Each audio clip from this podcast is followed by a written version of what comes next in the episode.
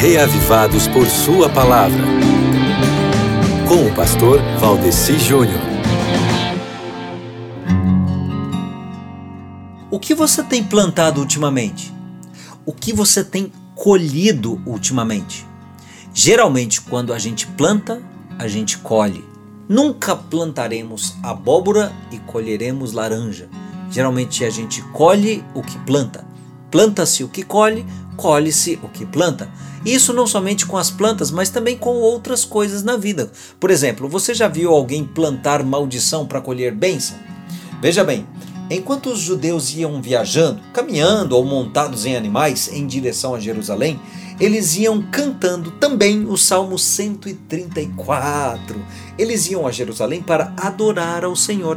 E as palavras do percurso eram, por exemplo, assim: Venham, bendigam ao nome do Senhor, todos vocês, servos do Senhor.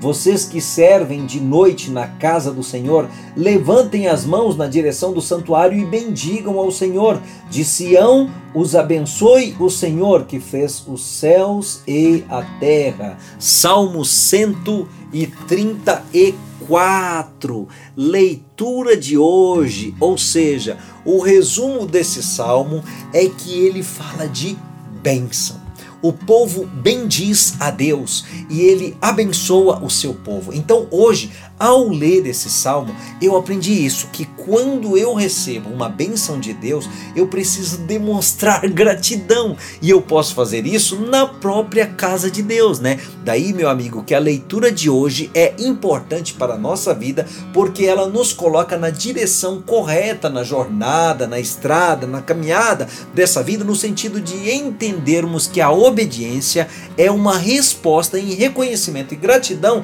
pelas bênçãos recebidas. Você me entende? Beleza. Você não me entende? Então pegue a sua própria Bíblia, seja em papel ou no celular, abra no Salmo 134, que é o texto bíblico proposto para hoje, o texto da nossa leitura de hoje pelo Reavivados por Sua Palavra, e faça a sua própria leitura bíblica, porque as bênçãos dessa comunhão são para você tá certo? E fazendo a sua própria leitura, você estará, estará dando lugar para que o Espírito Santo vá trabalhando na sua mente e ajudando você a conseguir entender, tá certo? Plante a palavra de Deus na sua mente e colherá entendimento.